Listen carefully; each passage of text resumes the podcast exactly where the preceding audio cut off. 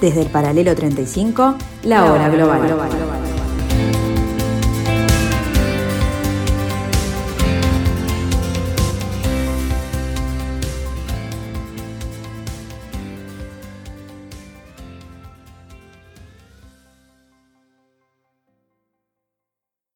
Muy buenas tardes amigos, oyentes. Seguimos aquí en la tarde de Radio Mundo a partir de este momento la hora global desde el paralelo 35.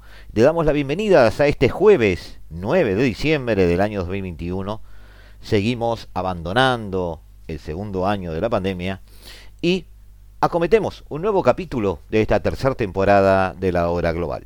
Analizaremos en la medida de nuestras posibilidades la situación de la Siria africana, Etiopía, que se encuentra en un estado de balcanización, desintegración y al borde de una guerra civil, con intervención de muchas potencias. Eh, luego pasaremos a dar el aviso sobre la inquietante presencia y dominio territorial del narcotráfico en Ecuador. Y finalmente haremos una, una visita a cuenta de futuros programas sobre eh, la aceleración de la carrera armamentística japonesa eh, teniendo en cuenta la estrategia de Occidente en el Indo-Pacífico. Pero ya, ya empezamos con nuestro primer tema de análisis, aquí en la hora global, a continuación.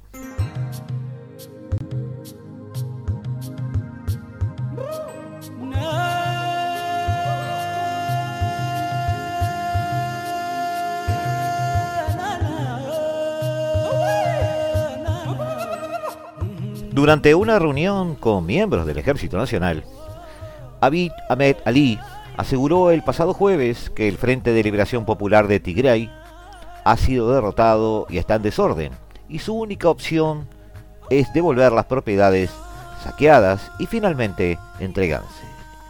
Los triunfos en el este y el oeste se repetirán en la parte central, comentó, y desde entonces hay esperanzas de que más temprano que tarde concluya la guerra iniciada en noviembre de 2020 en el estado regional de Tigray.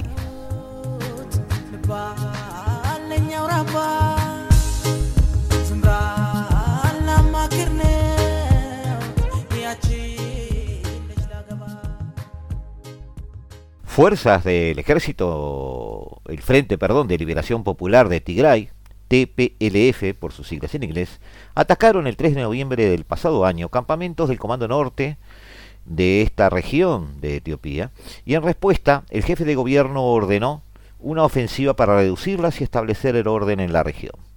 Menos de un mes después, el ejército entró en Mekele, capitán Tigraña, pero líderes e integrantes del grupo escaparon y comenzaron a reorganizarse en las zonas cerdeañas.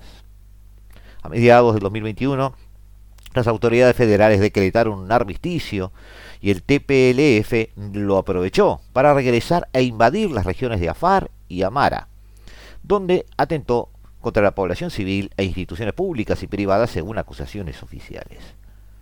Ello enterró casi toda posibilidad de resolver el conflicto de manera pacífica, aunque el gobierno insiste en su disposición a dialogar con mediación de la Unión Africana y ahora pocos creen en un desenlace sin el uso de las armas.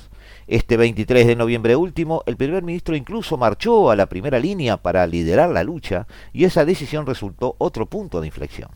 Varias informaciones aseguraban entonces que el frente avanzaba hacia la capital federal, además de controlar la mayor parte de Tigray, zonas de Afar y Amara y un corredor de transporte que une Etiopía con Djibouti.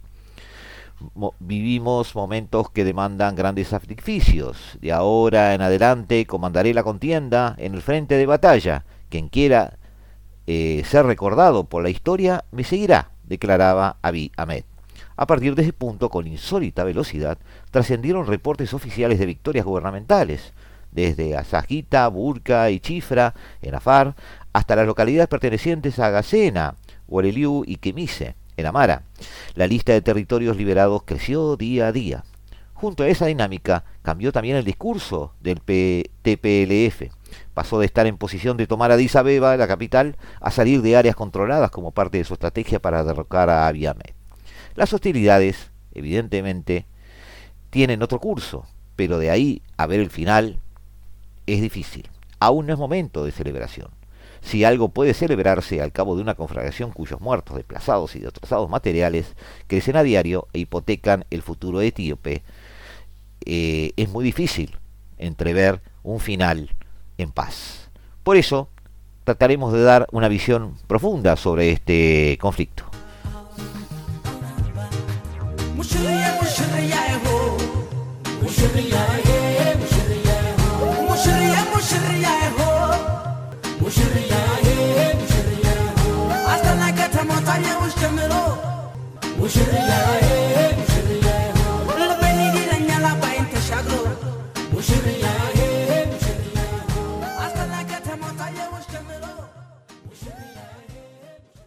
Desde noviembre de 2020, el gobierno federal de ese país de 115 millones de habitantes, el segundo más poblado de África después de Nigeria, lucha contra el Frente de Liberación del Pueblo de Tigray, que gobierna una de las 10 autonomías que componen la República. La injerencia de las potencias regionales y Estados Unidos en el conflicto, aprovechándose de una crisis interna, asemeja la situación de, Etiopía a la de Siria, aunque, al igual que ocurre con la guerra de Yemen, los medios han guardado un silencio sepulcral, no sea que se forme otro movimiento de solidaridad internacional como sucedió antes y después de la agresión contra Irak en el 2003. El complejo mapa étnico y religioso de la nación, con cerca de 80 grupos étnicos que profesan principalmente el cristianismo ortodoxo, podríamos eh, redondearlo en un 45%, y el Islam sunita, un 30%. Es el marco de la discrepancia sobre el modelo político del Estado. El FLPT de la etnia Tigray, que compone el 10% de la población y cuya élite gobernó la nación entre 1991 y 2018, se niega desde septiembre de 2020 a seguir este, reconociendo la autoridad del primer ministro Abiy Ahmed, quien desde 2018 preside una coalición multiétnica. Addis Abeba afirma que no se trata de una guerra civil, sino de un movimiento elitista y autoritario respaldado por potencias extranjeras. Los detalles del conflicto obviamente difieren según quien los narra. Carecen a esta altura de importancia ante la catástrofe humanitaria que ha generado miles de niñas y mujeres han sido violadas, familias enteras han sido asesinadas, cerca de dos millones de personas huyeron de sus hogares, han sido desplazados, mientras otros tantos sufren una grave escasez de alimentos. Ha aparecido el fantasma de la limpieza étnica, además. El hecho de que el gobierno haya declarado al TPLF como un grupo terrorista y de que éste se niegue a dialogar mientras recibe ayuda militar exterior, además, amenaza toda la estabilidad del cuerno de África. El federalismo étnico que, tiene Etiopía. Se estableció en 1974, cuando los oficiales marxistas, liderados por Mengitsu Haile Mariam, tomaron el poder poniendo fin a la dictadura de Haile Selassie. También declararon la sanidad y educación gratuitas y universales y la igualdad de género, entre otras reformas sociales. Es entonces cuando empieza la hostilidad de Estados Unidos hacia el país africano, hasta el final eh, de la Unión Soviética y también del gobierno de Haile Mariam en 1991. Luego el capitalismo volverá a Etiopía. Y con ello el FLPT, antes de izquierda, tras 17 años de conflicto armado, depone las armas y se coloca en el gobierno central siendo representantes del solo 6% de la población. Etiopía se une a una coalición de los dispuestos de George Bush para invadir Irak.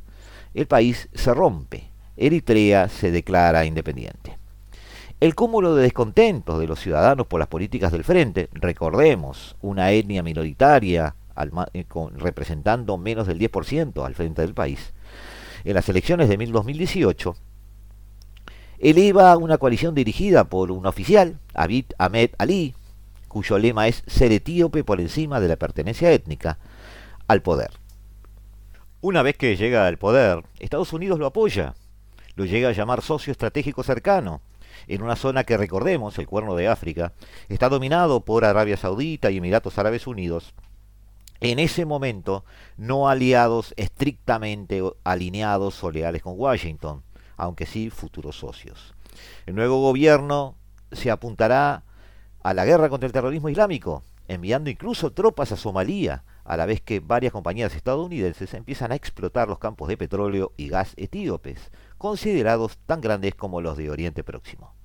Las políticas conciliadoras de Ahmed Ali, liberación de presos políticos, la firma de la paz con Eritrea, le valieron eh, el Premio Nobel de la Paz del 2019, este, a pesar del enfado en ese momento de Donald Trump. La prensa estadounidense y también la europea empezaron a partir de allí a lanzar una campaña para desacreditarle, aunque por diferentes motivos. El lema, en primer lugar, el lema Soluciones africanas para problemas africanos de Ahmed Ali y su cercanía con la Unión Africana, cuya sede está en Addis Abeba, eh, un programa que está dirigido a tejer medidas duraderas dirigidas a la estabilidad del cuerno de África, armadas por este, estructuras políticas africanas, perjudicaba en ese momento, a partir de ese momento, la hegemonía mundial o global que Estados Unidos estaba ejerciendo y su afán de liderar el mundo en forma unilateral eh, en la medida que se había constituido en una potencia hegemónica. En segundo lugar, la transformación de Etiopía en una de las economías con mayor crecimiento de África, un boom económico a partir del 2019, gracias a la iniciativa de la franja y de la seda, de la ruta, perdón, de China, y sus inversiones, por supuesto, más de 50 mil, rondean unos 55 mil millones de dólares, más o menos, en el año, 2000, eh, en el año 2014, y llegaron ya con Ahmed en el poder en el año 2020 a más de 100 mil millones de dólares. China construyó en Etiopía centros médicos, eh, centros para el control y prevención de enfermedades, un ferrocarril electrificado de Addis Abeba a Djibouti, es el primero de África y además posibilita el acceso del país al mar, además de numerosas escuelas, otorgando cientos de becas de formación a los estudiantes, institutos confucios por doquier, y en el 2020, por ejemplo, el 45% de la ayuda exterior de China se destinó a África para realizar unos 1.500 proyectos por las empresas chinas. En este continente en particular, China ha construido en los últimos años miles de kilómetros de vías férreas y carreteras, unos 20 puertos, 80 instalaciones eléctricas, 130 centros de salud, 170 escuelas, según el gobierno de Addis Abeba. Los países africanos optan por los préstamos chinos por varias razones. En primer lugar, proceden de un Estado que no, no, no es de prestamistas particulares, como podría eh, considerarse, por ejemplo, al Fondo Monetario Internacional o el Banco Mundial, que incluso el Banco Mundial en el 2001 suspendió el préstamo concedido por la negativa del gobierno de Addis Abeba a privatizar la industria petrolera y este no pudo negociar en otras condiciones. Por otro lado, los países africanos sueñan con que su país sea uno de los agraciados por la generosidad china, ya que en el 2018, por ejemplo, China condonó la mitad de la deuda adquirida por Zambia y Tanzania a cambio de poder construir el ferrocarril que une ambos países. China no concede, además, préstamos que obliguen a comprar sus armas, como lo hace Estados Unidos, dentro de su política de regreso de los dólares a Estados Unidos. Te doy dinero con intereses para que me compres armas. Este es justamente uno de los puntos de fricción internamente en Estados Unidos entre el Departamento de Estado, que no pretende que África sea tratada como una zona de guerra, como ocurre en Oriente Próximo, para poder desarrollar estrategias diplomáticas, y el Departamento de Defensa, que sí pretende establecer conflictos regionales donde las armas pueden tener un destino seguro.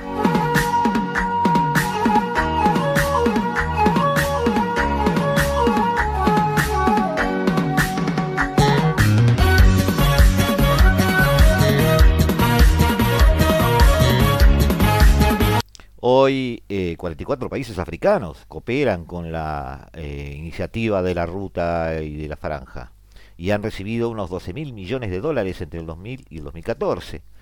12 mil millones, sí, está bien, eh, de dólares entre el 2000 y el 2014 para las nuevas infraestructuras. Por lo que paralizar las inversiones chinas forma parte de la política de regreso a Asia de Estados Unidos, contener a China y extender el caos y la violencia forma parte a veces de los medios. Eh, otro elemento que ha puesto a Estados Unidos en la vereda de frente con el gobierno etíope son las políticas panetíopes del gobierno de Addis Abeba, que giran en torno a un Estado más centralista, por lo tanto más fuerte, yendo en la dirección contraria a la estrategia de Estados Unidos de mantener estados débiles y fragmentados para generar cierta dependencia en el área. Eh, de allí que los movimientos separatistas en dichos países normalmente son apoyados por Washington. Las políticas de paliar la pobreza de Ahmed Ali pueden reducir la fuente de alimentación del frente de TPLF y eso preocupa a Estados Unidos. Resulta que las tierras fértiles están en el sur, las plantaciones de café, algodón y azúcar, mientras que en el norte, que incluye la autonomía de Tigray, hay una vasta eh, llanura desértica y un creciente estrés ambiental y una inseguridad alimentaria este, crónica. Eh, obviamente la tendencia es luchar hacia el sur. Por otro lado, las presiones de Sudán y Egipto, aliados de Washington, les pido amigos que miren el mapa, como siempre hago, se oponen a Etiopía por el proyecto de la gran presa de Etiopía, que tiene participación china, que llevaría electricidad accesible a toda la nación, pero pondría en peligro los recursos hídricos de esos otros dos países. En septiembre del 2020, Donald Trump recortó la ayuda a Etiopía, que entre 2016 y 2020 fue de 4.200 millones de dólares, por incumplir su promesa de resolver esta disputa.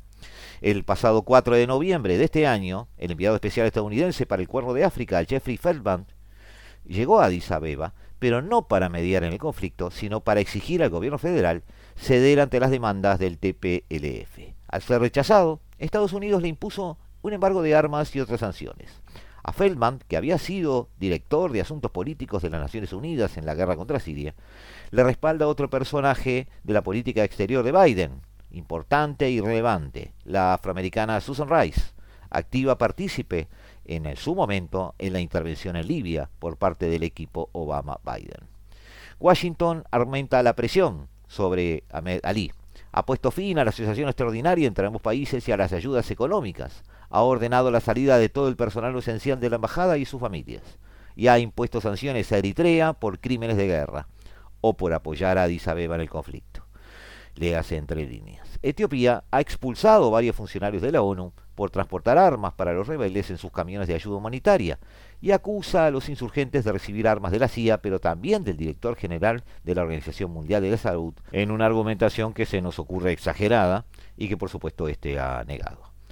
¿Qué intereses de otros países hay en la región?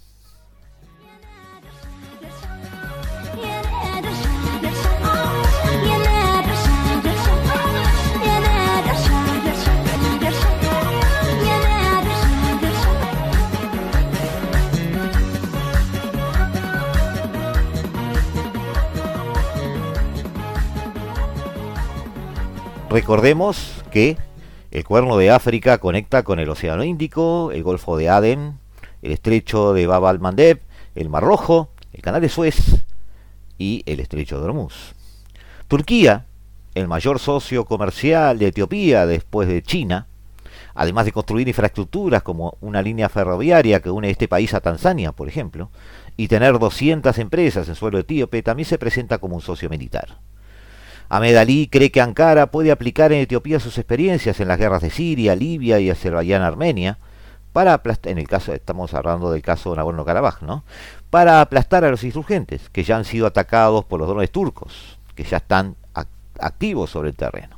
De ninguna manera, Erdogan permitirá que el general egipcio al-Sisi, que derrocó con el dinero de Arabia Saudita al gobierno de los hermanos musulmanes de Mohamed Morsi, consiga acabar esta vez con Ahmed Ali por otro lado, a Israel le importa Etiopía no solo por la presencia de la comunidad judía Falash Mura, son 140.000 personas, este, de ellas ya viven en Israel, sino por el poder eh, acceder al Mar Rojo, donde Irán respalda a los hutíes de Yemen, recordemos, y donde sus barcos comerciales acceden al canal de Suez. Israel ya controla Sudán y Sudán Sur. Recordemos que este último existe gracias a los planes de Tel Aviv asustado por la primavera árabe allá por el 2011. En cuanto a Irán, más allá de la mitología griega, eh, que afirma que los persas son descendientes de la princesa etíope Andrómeda y del dios Perseo, la Etiopía actual forma parte del, formó parte del imperio persa. Eh, lo tienen asimilado esa es su forma de verlo. En febrero pasado, Estados Unidos acusó a la República Islámica de Irán intento de atentado contra la Embajada de Emiratos Árabes Unidos, algo que Teherán desmiente. Entonces fueron detenidas 15 personas que iban a atacar las embajadas de Emiratos Árabes Unidos también en otros estados africanos, en represalia por establecer relaciones diplomáticas con Israel. Todo eso fogoneado desde Teherán. Finalmente, Emiratos Árabes Unidos, que cuenta con grandes inversiones, en Etiopía y en todo el cuerno de África, y ha donado 3 mil millones de dólares a la economía etíope en su momento, la antigua Abisinia, para ellos, es clave para acceder al resto de África. Allí cuenta con un centenar de proyectos de inversión, agricultura, industria, salud y minería. Ha entregado miles de permisos de trabajo a los etíopes ha construido un oleoducto entre Addis Abeba y Eritrea y un puerto y una base militar en este último país, desde donde incluso bombardea Yemen, guerra en la que está implicado. Y que los eh, emiratíes eh, incluso han anexado una isla despejada del continente. Más o menos amigos, esta es eh, la intervención de muchos, de muchos países que da este, en, en Etiopía, que da un inquietante futuro. Por supuesto que al gobierno de Beijing le interesa poco o nada quien gobierne el país, solo lo llegará a abandonar si hay una guerra generalizada. Al igual que en Afganistán, Estados Unidos es capaz de apoyar a ambos bandos para provocar el caos y dominar el territorio, o poder convertir esto en un estado fallido para poder utilizarlo. Eh, Washington hará todo lo posible por dominar Etiopía, estratégicamente es muy importante, eh, podrías forzar a Ahmed a ceder ante las demandas del TPLF, ya lo he intentado, hasta enviar miles de contratistas, eh, como ha hecho ya en Irak en su momento. O salvar a la población de la hambruna, típico discurso que utilizó incluso Mussolini cuando invadió Etiopía, por la existencia de la esclavitud en aquel momento. Constituye, finalmente queda una inquietante frase de Joe Biden en estos últimos días. Etiopía constituye una amenaza inusual y extraordinaria para la seguridad nacional y la política exterior de los Estados Unidos.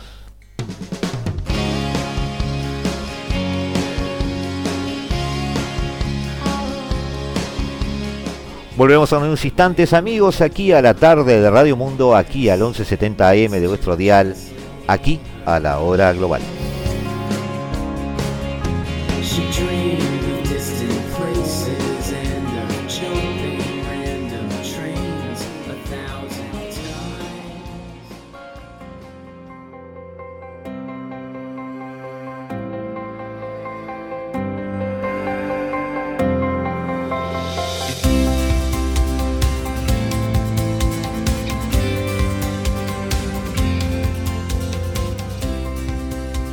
Desde el paralelo 35, la hora global.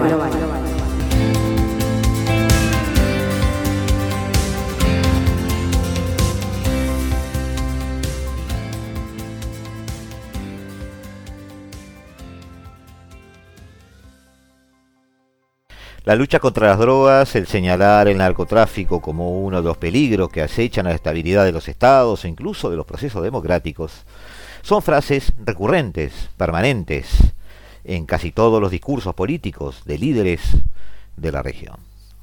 Estamos hablando de países como los latinoamericanos que viven un precario equilibrio desde el punto de vista presupuestal y dentro de su propio territorio mercados paralelos a la sombra de la delincuencia. El caso de narcotráfico es uno de ellos. Frecuentemente se lee en la prensa frases tremendas como que el fracaso de la guerra contra las drogas va inevitablemente a tener la consecuencia de no tener que luchar más o buscar su legalización.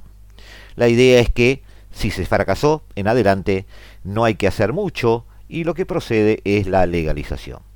Posiblemente no quienes sostienen esto no piensan cuál sería el escenario de no haberse librado este tipo de batalla contra las drogas tampoco eh, parecen este, diferenciar entre la capacidad de una sociedad de asimilar este, ciertos alucinógenos y los riesgos de adicción de más de 30 millones de drogas psicoactivos ilegales.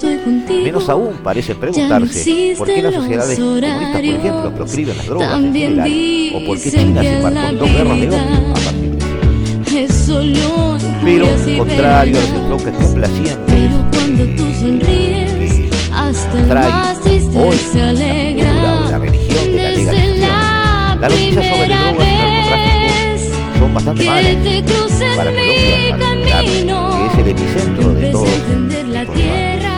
Basta ver lo que ocurre en Ecuador y a eso nos vamos, en eso nos vamos a centrar, amigos, donde más de 320 muertos en cuatro masacres carcelarias en el 2021 son apenas la punta del iceberg de cómo el narcotráfico y la criminalidad se incrustaron en las entrañas mismas de un país que toleraba hacer tránsito en su momento, pero no se imaginaba como epicentro de las drogas. Un país que fue en un momento un remanso de paz, ha pasado a convertirse en consumidor de drogas, atemorizado y en el que el sicariato se volvió común. Lo ha dicho el gobernador de Guayas, Pablo Arosemena. Esto es una guerra. Lo que estamos viviendo hoy es lo que vivía Colombia en los años 80 y en los años 90. Es suficiente con adentrarse, para darle la razón, es suficiente con este, adentrarse en la carrera criminal de Arias Teniente España, el fundador de los choneros, ya asesinado, para darse cuenta de que comenzó como un pequeño expendedor de estupefacientes hasta elegir un grupo criminal en los que hoy se cuentan por decenas. La pregunta ahora es qué receta el lobby de la legalización le da a Ecuador.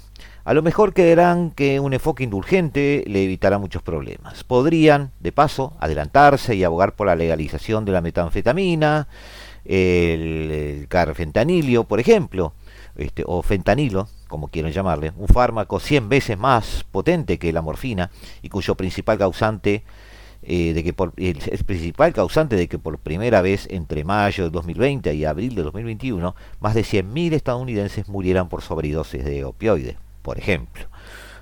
Estamos particularmente afectados por este tema, amigos, y particularmente este, quizás volcando demasiada subjetividad en este análisis, porque eh, conociendo los números de tránsito de Ecuador hacia su nueva realidad y conociendo la forma muy rápida, muy eficiente en que se ha armado una industria paralela, este, clandestina y, este, y parte de una gran infraestructura de tráfico de drogas en el continente, en territorio ecuatoriano en los últimos años, eh, no vemos la alarma en los titulares de las cadenas internacionales, no vemos la alarma en los discursos de los gobernantes por este caso en particular. Mientras obtiene alguna respuesta, habría que decir que las noticias para Colombia, este, por ejemplo, relacionando eh, el principal mercado o el principal productor con su par ecuatoriano, son malas por lo menos en dos sentidos. En primer lugar, porque con un vecino en llamas no es difícil prever que las mafias, el narcotráfico y los cultivos ilícitos continúen este, azotando a Tumaco y a la frontera colombo-ecuatoriana. Como comentaba Chucho Martínez, profesor de la Universidad de Nariño, en un discurso que eh, podemos poner el link si ustedes lo prefieren en, nuestra página web, hasta los propios campesinos se han convertido en transformadores y comercializadores in situ de la droga, lo que vivió Colombia en los 80. Ya no venden la hoja de coca, sino 2, 3, 4 o 5 kilos de cocaína procesada. Por otro lado, Estados Unidos parece estar cautivo este, de una forma de trabajar que es eh, dando zarpazos al aire a ciegas.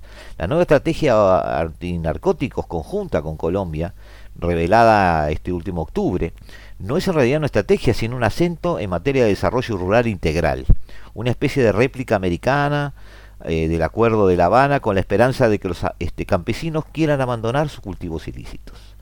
Este enfoque ya estaba incorporado en un informe este, de la Comisión Antidrogas norteamericana en diciembre del 2020, un documento lleno de contradicciones, con eh, bastante ingenuidad, elaborado a partir de insumos de lobbies colombianos contra la fumigación de cultivos ilícitos, teniendo más eh, énfasis en la sí o no la fumigación de esos cultivos que en el trabajo en situ, en tierra, con los este, propios campesinos.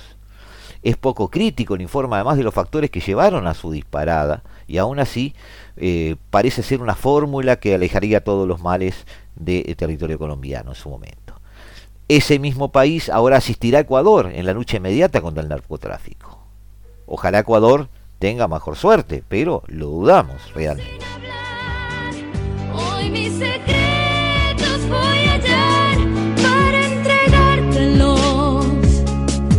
Porque sí, dice la gente que el tiempo las manos, pero cuando estoy contigo ya no existen los horarios. Desde la primera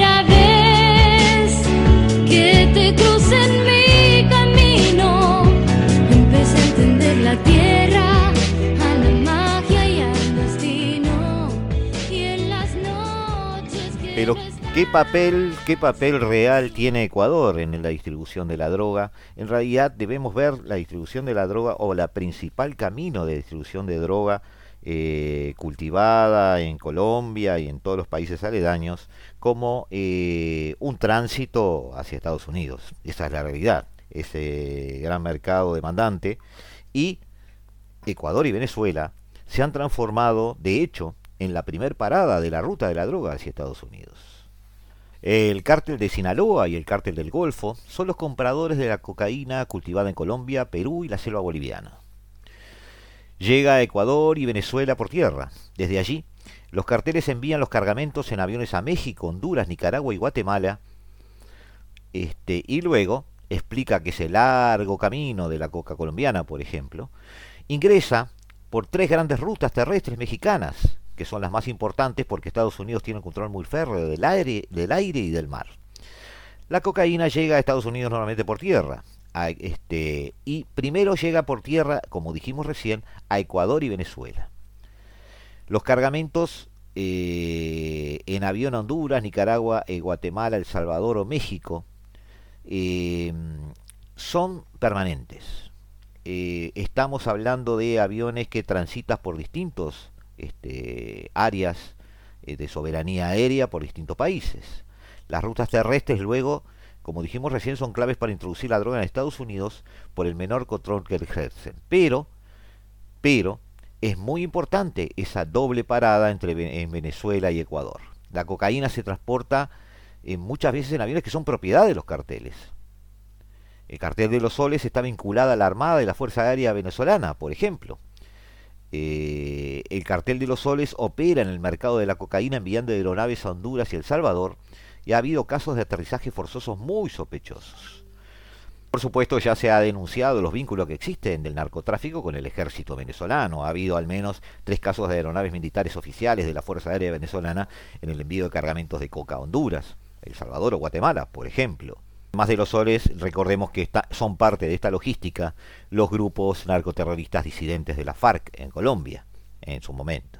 Pese a la cadena perpetua que cayó sobre el Chapo Guzmán y la condena de 36 meses a su esposa, Emma Coronel, hace poco tiempo, eh, tras colaborar con la justicia rompiendo la ley este, del silencio de los narcos, el cartel de Sinaloa sigue siendo el más poderoso y mantiene casi intactas sus redes de distribución. La marihuana tiene un menor peso en la ruta de la droga debido a las leyes que permiten el cultivo, distribución o venta de cannabis en algunos estados de Estados Unidos. La mayor actividad comercial entre China y Latinoamérica ha facilitado el contrabando de los principios este, activos llamados de uso dual, necesarios tanto para producir medicamentos como para fabricar drogas. La mayor influencia de China en Latinoamérica ha facilitado además la importación de los productos químicos claves para fabricar metanfetaminas, heroína y fentanilo. Ecuador, recordemos, o lo hemos ya planteado en algunos otros programas de la hora global, particularmente ha sido receptor de inversiones chinas y ha sido también receptor de lo que se denomina la trampa de la deuda, es decir, se ha este, embargado de alguna manera y- poniendo como garantía su producción petrolera frente a la enorme deuda que ha contraído con, con Beijing.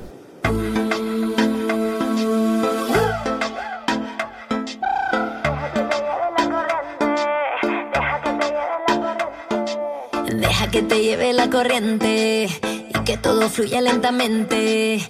La marea baja suavemente y después te sube de repente. Ya vamos entrando en el ambiente, la sangre se te pone caliente. El control no lo tiene tu mente, con el corazón es que se siente. Hay que prestar atención, a- por supuesto, al contexto, al contexto geopolítico. Las buenas relaciones de Venezuela y Argentina con China han facilitado la ruta de estos estupefacientes. Apoyados por los acuerdos comerciales, los productos que llegan desde el país asiático no tienen mucha revisión ni restricción. Venezuela y Argentina se convirtieron en la puerta de entrada de la ruta de los precursores químicos, de las drogas de diseño, por ejemplo. el mercado de distribución de productos de drogas químicas se ha ido ampliando y eso puede estudiarse y, hay mucha bibliografía al respecto a medida que avanzan la consolidación de alianzas económicas de Chile con otros países de la región. En la medida de que China eh, otorga créditos y tiene una visión exclusivamente comercial o, financiera de la relación con los países, no hay ningún tipo de contraprestación, garantía o seguimiento del destino de los dineros o de la utilización de las infraestructuras construidas. En ese contexto, Ecuador y Venezuela son claves en el envío de cocaína a Centroamérica y México. El control de la costa y el espacio aéreo colombiano convierten a Ecuador en país clave en la primera parada de cocaína en su ruta a Estados Unidos. Los carteles envían cargamentos, como dijimos, en avión, en aeronaves a Honduras, Nicaragua, El Salvador o México. Sintomático es obviamente el estado de excepción decretado por el mandatario colombiano, eh, perdón, ecuatoriano Lazo, eh, por 60 días ante una grave conmoción interna por los altos índices de violencia, efectos del narcotráfico. A ese respecto, Guillermo Lazo prometió durante las conversaciones de este martes con el enviado estadounidense Anthony Blinken a respetar los principios democráticos durante el estado de excepción. Las operaciones deben estar centradas en lo que quieren lograr y tener una duración finita y por supuesto seguir y proceder de manera que defiendan los valores democráticos, eh, afirmó Blinken a los periodistas luego de dialogar con Lazo. Lazo me aseguró que su gobierno está comprometido en mantener todos estos estándares democráticos que son tan importantes para el pueblo ecuatoriano, aseguró Blinken, eh, quien está realizando su primera gira por Sudamérica. Eh, Lazo, un ex banquero de derecha que asumió en mayo, ha decidido tratar de poner orden en la sociedad colombiana. Ecuador, ubicado entre Colombia y Perú, como recién dijimos, es utilizado como bodega y para envío de drogas a Estados Unidos y a Europa. Los decomisados de droga eh, han sido también muy reveladores. Entre enero y octubre del 2021 alcanzaron el récord de 147 toneladas contra 128 toneladas en el 2020, mientras que los homicidios intencionales llegaron casi a 2.000, 1.900, frente a cerca de 1.400 en el periodo anterior. Eh, Lazo también afronta un descontento social por el alza gradual de precios de combustibles, un tema que en el pasado había generado protestas duramente reprimidas, pero eh, los protagonistas de la violencia siguen siendo los grupos de narcotraficantes. Ecuador entonces se enfrenta a una realidad muy dura al ser parte de un engranaje al que no quiere pertenecer, pero del cual aparentemente es uno de los protagonistas de este drama del siglo XXI. Eh, difícil el tema económico, difícil el tema gubernamental en cuanto a gobernabilidad de Lazo, difícil esta, este crecimiento exponencial del área este, de narcotraficantes en, territorio ecuatoriano. Y bueno, otro desafío más para Latinoamérica, donde, como ya vimos en un informe anterior, en el programa pasado, las estructuras democráticas, las estructuras o los sistemas de eh, administración del poder por parte de partidos políticos están hoy en discusión y en debate. La chispa la tienes tú, la mecha la pongo yo. Volvemos a vernos amigos en unos instantes, volvemos a encontrarnos aquí en el 1170 AM de vuestro dial, en la tarde de Radio Mundo, aquí en el Paralelo 35, en la hora global.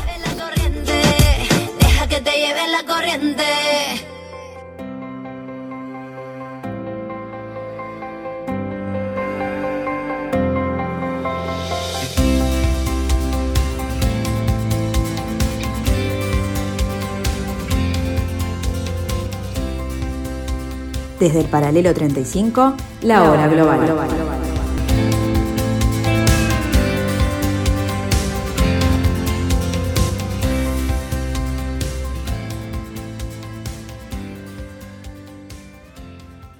La presencia del primer ministro japonés Shinzo Abe durante casi ocho años ha significado para el Japón una serie de debates que aún perduran en cuanto a su estilo de gobierno, a su proyección internacional, a los pocos o muchos resultados hacia la interna y la transformación o no de la sociedad japonesa.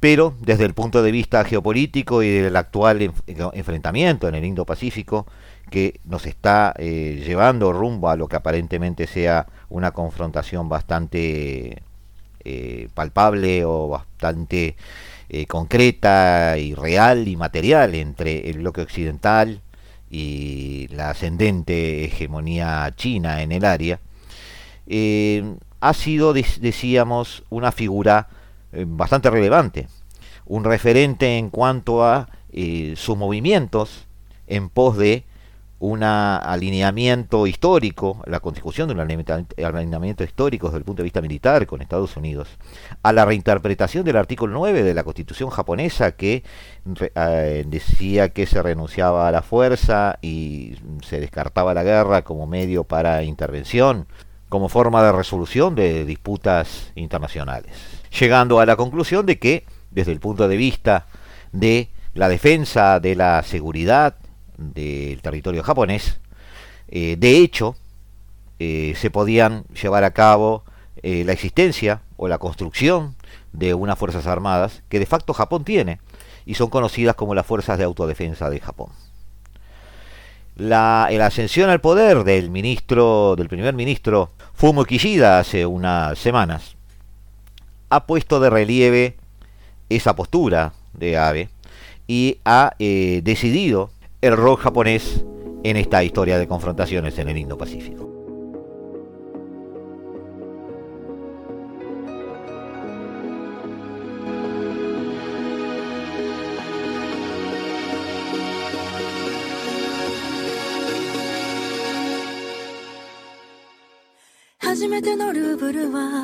なんてことはなかった。わ私だけのモナリザ。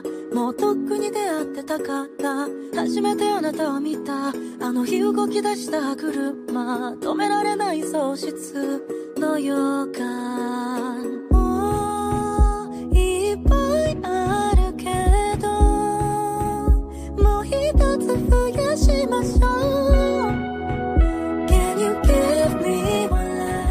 Por supuesto, la participación de Japón en el bando capitaneado por Washington en el escenario geoestratégico del Indo-Pacífico no comienza ahora, pero el presupuesto adicional de defensa aprobado el día 26 de noviembre, sumado al ya aprobado en su momento para el año fiscal que comenzó el pasado mes de abril, es una inequívoca y clara señal de que se está dispuesto a reforzar aún más su apuesta para sumar fuerza frente a la emergencia de China como rival estratégico, sin olvidar a Corea del Norte y Rusia. El presupuesto que el gobierno liderado por Fumio Kishida ha sacado ahora adelante supone en sí mismo un salto cualitativo en el, en el alineamiento militar japonés. En 2020, el capítulo de la defensa ya alcanzó una cifra récord de 48 mil millones de dólares, aproximadamente un 95% del PBI, en una senda alcista que, eh, una escalada alcista que arrancó desde hace ya seis años y coloca a Japón solo por detrás de Estados Unidos, China, India, Reino Unido, Rusia, Arabia Saudita, Francia y Alemania. O sea, 1, 2, 3, 4, 5, 6, 7, 8, 9, décimo, décimo lugar para eh, nos parece eh, llamativo para un país que tiene un artículo en su constitución donde dice que renuncia a la guerra. ¿no? Si se tiene en cuenta que, derivado de su derrota de la Segunda Guerra Mundial y su declarada opción pacifista posterior, el país no cuenta, como ya dijimos, eh, formalmente con Fuerzas Armadas. Fuerzas, fuerzas de autodefensa. Se llaman así además por esa interpretación del artículo 9 de la Constitución, donde, si bien Japón renunciaría a la utilización de la fuerza para resolver conflictos, eh, nada dice de que pueda construir fuerzas de defensa para este, poder este, solventar un mecanismo de seguridad eh, en torno a su territorio. Este, estas fuerzas de autodefensa fueron creadas en 1954, pero hasta el 2007 ni siquiera existía un Ministerio de Defensa. De hecho, la cifra final resultante de este presupuesto de unos 53 mil millones de dólares que supone un 114% del PBI japonés, estos movimientos presupuestarios obviamente pueden ser resistidos por una sociedad japonesa acuciada por una baja económica, por una pandemia que no acaba de irse y además por su espíritu pacifista eh, construido a partir de una especie de consenso social luego de la Segunda Guerra Mundial. Pero además de la decisión del gabinete de Quillida, consolidado tras la victoria de las elecciones parlamentarias el 31 de octubre, eh, consistente eh, además con que su peso político este, ha ido decayendo en estas últimas semanas, implica además un mayor alineamiento con Estados Unidos y por lo tanto una mayor exposición a las hipótesis de represalias de Pekín, este, Pyongyang en el caso de Corea o Moscú. Por un lado, y desde hace tiempo van creciendo las voces críticas en la sociedad japonesa por el coste que supone la subordinación a Washington. Por otro, esa misma sociedad es consciente de que su creciente vulnerabilidad frente a la emergencia china, tanto en el mar de Japón como en las más lejanas aguas de los mares del este y del sur de China, es evidente. Y de esa contraposición de percepciones, todo acaba confluyendo la idea que Japón no cuenta con medios propios suficientes para defender sus intereses vitales en la región o, lo que es lo mismo, seguirían necesitando de Estados Unidos, como garantía último, garante último de su seguridad durante eh, bastante tiempo. Se trata por una parte de entender que a pesar de seguir siendo la tercera economía mundial y contar con una relevante capacidad científica y tecnológica que es indiscutible, la urgencia por mejorar sus capacidades de defensa lo lleva a seguir atado a Washington como su principal suministrador de material, equipo y armamento. Acotaría, amigos, además, eh, o eh, haría un enlace ahora por la situación europea, que está en esa misma disyuntiva. Los europeos, afianzados en la construcción de un este, estado de bienestar durante las últimas décadas, eh, encaramados en la bandera de la Unión Europea, han mantenido presupuestos ausentes del área de defensa o casi ausentes del área de defensa, basándose en que Estados Unidos como tío rico, paga todos los gastos y de esa forma los presupuestos europeos se han destinado a construir una enorme parafernalia gubernamental que se ha transformado en ese estado de bienestar que eh, tanto quieren defender. De alguna manera, Japón, muy lejos de esa realidad, también tiene disyuntivas parecidas. Debe asumir que la autarquía es una opción irreal en el proceso ante el proceso de rearme chino y su afán por terminar es dominando no solo los mares adyacentes de su masa continental, sino también por el afán chino de rivalizar con quien sea para abrirse paso a los océanos. Incluso el gran peligro que acecha a Taiwán es muy sensible a la piel japonesa.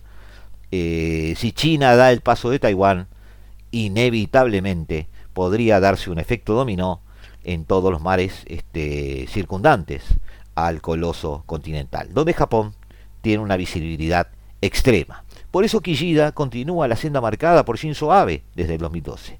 Parece empeñarse ahora en decididamente no solo en mejorar las capacidades militares convencionales, transformando grandes lanchones o grandes buques eh, navales eh, que, y desarmando cañones para poder hacer, poder hacer, poder, perdón, construir allí pistas de aterrizaje eh, para aviones de forma de transformar eso en portaaviones de bolsillo, por llamarlo de alguna manera. Eh, decíamos que eh, se está embarcando no solo en defensa del archipiélago y futuras operaciones internacionales de paz, sino también en dotarse de medios para jugar tanto en el espacio ultraterrestre como en la guerra electrónica y en el ciberespacio. Ya hay una industria espacial incipiente o pseudoespacial en la medida de que están construyendo insumos para poder ser utilizados tanto en Europa como en Estados Unidos en territorio japonés. Mientras tanto, el debate sobre la opción nuclear sigue adelante. Parece haberse olvidado el desastre nuclear que en su momento asoló Japón, pues, como ya hemos notado amigos nosotros en otros eh, eh, capítulos de esta obra global, la opción nuclear, la nueva opción nuclear, parece abrirse paso en eh, las mentes de los gobernantes eh, occidentales. Eso es muy patente en España, por ejemplo, donde ya se está hablando de una nueva opción nuclear que también ha ya ha abrazado Francia, que es menos contaminante, menos radiactiva, menos eh, peligrosa en cuanto a sus este, hipótesis de colapso funcional. Pues bien, esa es hoy la realidad japonesa, esos son los caminos, se siguen armando en el Indo-Pacífico los bandos que podrían enfrentarse teóricamente en un conflicto. Japón ha decidido su destino, ha decidido de qué lado está desde hace ya tiempo y dudas más, dudas menos debemos encontrarlo frente a la coalición que intenta, de alguna manera, la contención del gigante chino, ahora que estamos muy cerca, como ya hemos dicho muchas veces, del siglo de la restauración, para comenzar, para Beijing, el siglo de la expansión.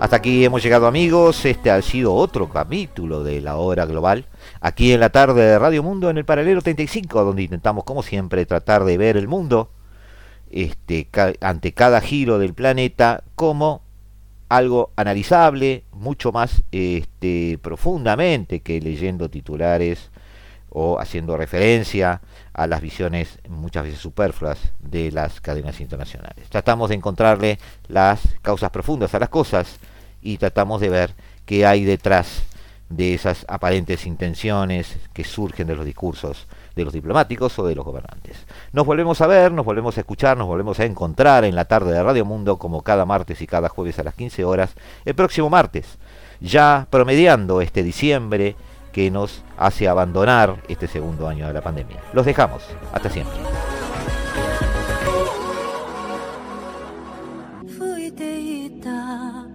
風の後を追いかけた眩しい午